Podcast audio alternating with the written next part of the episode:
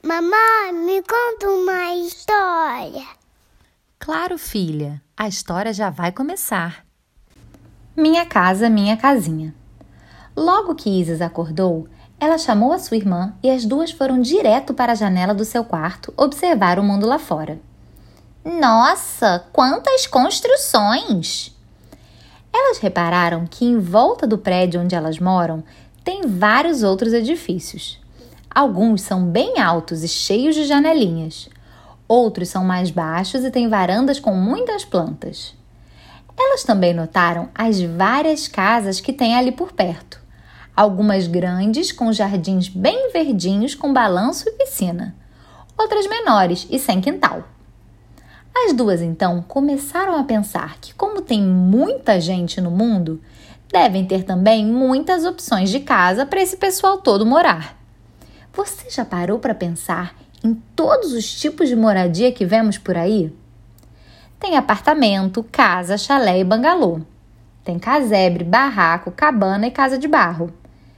Tem casa na árvore, casa de pedra, casa barco e trailer. Tem casa de pau a pique, de madeira e de alvenaria, que são aquelas construídas com tijolos e cimento. Quem mora afastado da cidade pode viver em uma fazenda, um sítio ou uma chácara. Os índios moram em ocas, os esquimós nos iglus e os reis e rainhas nos castelos. No meio do deserto, tem povos que vivem em tendas e tem até quem viva em torres. As casas de palafitas estão localizadas nas margens dos rios. Elas ficam apoiadas em estacas altas para que a água não entre dentro delas. Até os bichinhos têm casas especiais. Tem casa de cachorro, ninho de passarinho, colmeias das abelhas, formigueiros das formigas. E o João de Barro constrói a sua própria casa. Adivinha de quê? De barro, é claro. E tem as casas dos contos de fada as casas feitas de biscoito, de palha e até de cogumelos, onde os duendes moram. Isis ficou pensando naquelas casas todas. Blim! De repente, ela ouviu a campainha e foi correndo receber a sua amiga Isabela.